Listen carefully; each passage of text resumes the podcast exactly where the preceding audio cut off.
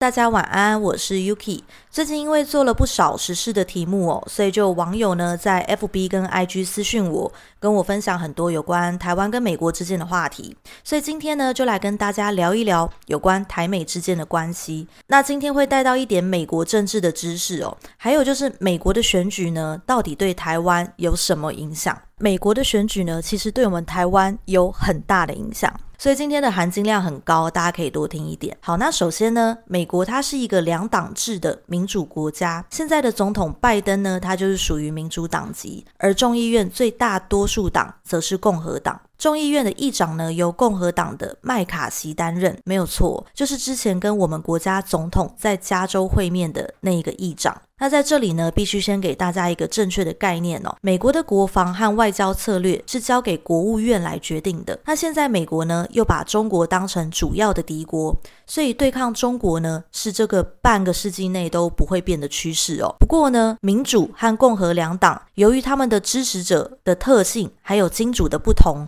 还是会有所差异哦。首先呢，我们先来看民主党。民主党的支持者呢，大部分是反战啦、环保啊、素食啊这种各种进步议题的提倡者，像是 Facebook、Google、Twitter 这些公司哦。所以他们认为呢，美军协助盟友作战是一种战争狂热，还有破坏多元文化的行为。美军打中东战争呢，是在消灭伊斯兰文化；美国干涉中共的暴政，是在歧视中国人。美国的军火商呢，他就是战争贩子。美国的能源商呢，他就是在破坏环境哦。其实也可以分享一个真实发生的事情哦，就是我有一个朋友呢，他是游戏跟动漫产业的老板，他做的主题都是跟反共有关的。那他们在对美国的用户做广告行销分析的时候呢，得到的反馈就是有大量仇视美军。而且亲中共的舆论哦，而且如果用数据下去分析呢，又都是真人账号，所以他们看了也吓一跳哦。那另外，民主党的金主呢，大部分是金融业、科技业的老板。那在过去中国前景好的时候呢，金融业只要在中国境内开设银行就可以发大财。那现在就算前景暗淡，金融业呢，其实也可以透过做空的手法来获取最后的暴利。而科技业呢，就包含 Google、Microsoft、Facebook 跟 Twitter 这些公司，他们呢也需要透过中国这种人口庞大的国家来获取大量的个资来建档，以方便他制定新的产品还有行销方案，来当做抢攻开发中新兴市场的练兵手段。此外哦，民主党的企业呢，大部分是在中国从事制造产品后出口到欧美国家的产业，这样呢就有利中国出口成长，所以呢其实比较受到中国的照顾哦。因此，民主党执政的美国对中国的手段呢，就会采取软硬兼施的策略。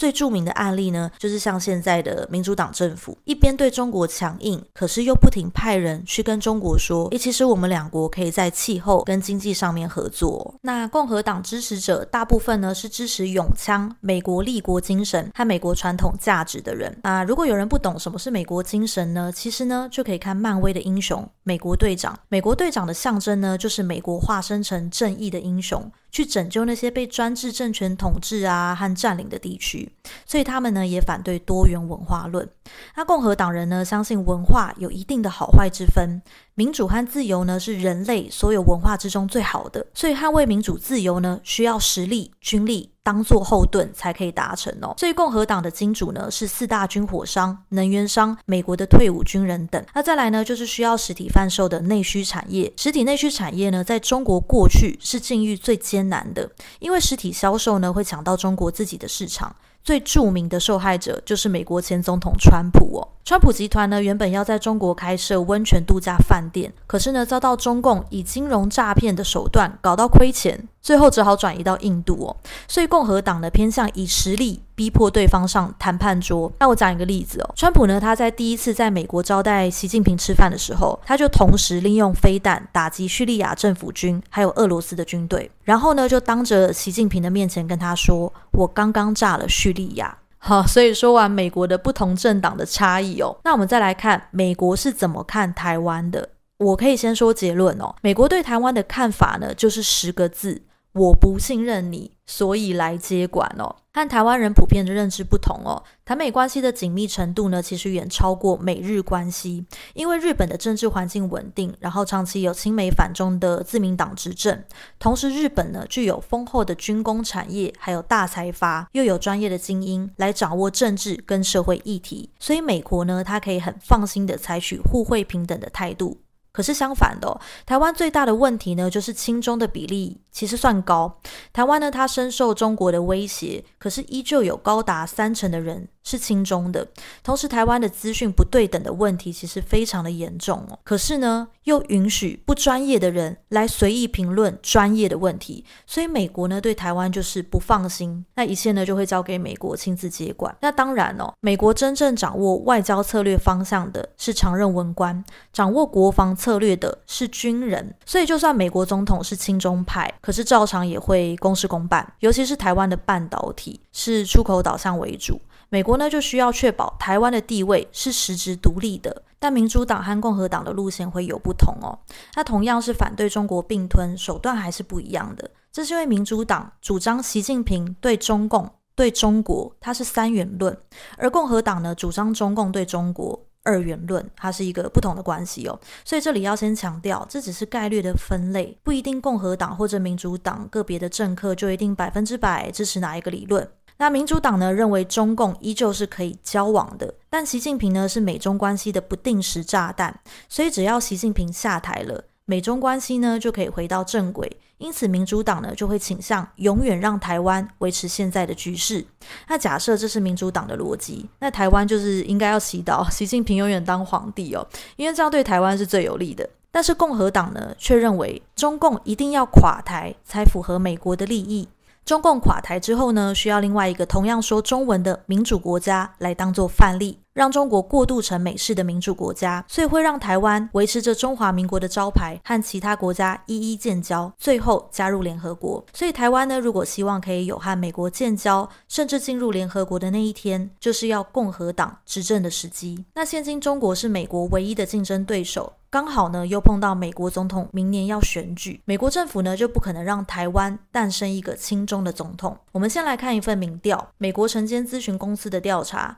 百分之四十四的受访者是支持川普，而百分之四十一的受访者选择拜登。另外哦，假设拜登跟佛州州长在总统大选中对决，百分之四十二的受访者支持拜登，百分之四十的受访者会选择州长哦。就算是共和党的明日之星迪尚特，都只差拜登两个百分点。从这边呢就可以看出来，民主党的选情不稳定的情况之下，唯一稳住民调的方法，就是台湾的选举。务必得是亲美的政府执政。相反的，如果台湾和中国捆绑在一起，美国也会把台湾当成制裁的对象，台湾自己也会受伤。那听众朋友或许会问哦，如果台湾是亲中的总统当选，会发生什么事情？我在这边呢也简单列出四种模拟的剧本哦，大家可以当做参考。第一个，假设台湾呢是亲中总统，而美国的总统是共和党执政的话。美国呢就会真正落实有岸制造和飞鸿供应链，所以资金和半导体呢就会从台湾移转到韩国和东南亚、印度。台湾呢会再度面临产业空洞、薪资低落的时代，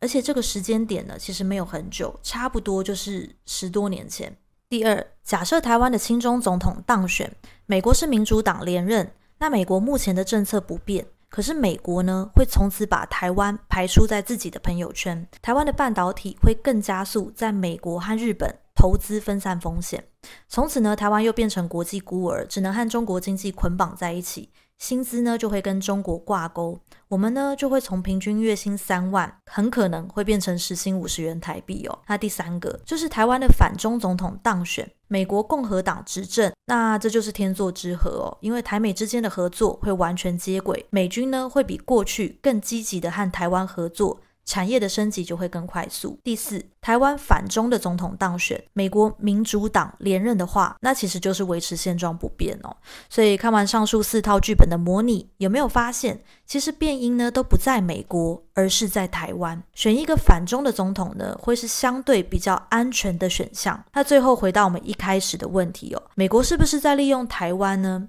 那其实当然是因为我们也在利用美国嘛，因为这毕竟是外交，它不是社交，也不是爱情，可以靠荷尔蒙来互相吸引。台湾利用美国来维护我们的区域安全和地位。不也是在利用美国吗？那最重要的呢，还是台湾要让美国看出来，我们是有那个实力，可以和他变成互惠合作的平等关系，而不是只是遇到重大的决策就要用情绪来决定，然后什么事情呢都要美国出马。那这样台湾呢，才真的会变成一个被利用的弱势国家哦。好，那今天就分享到这边，有任何问题呢，想要延伸讨论的，也欢迎留言或者是私讯我。我是 Yuki，我们下次再见，晚安，拜拜。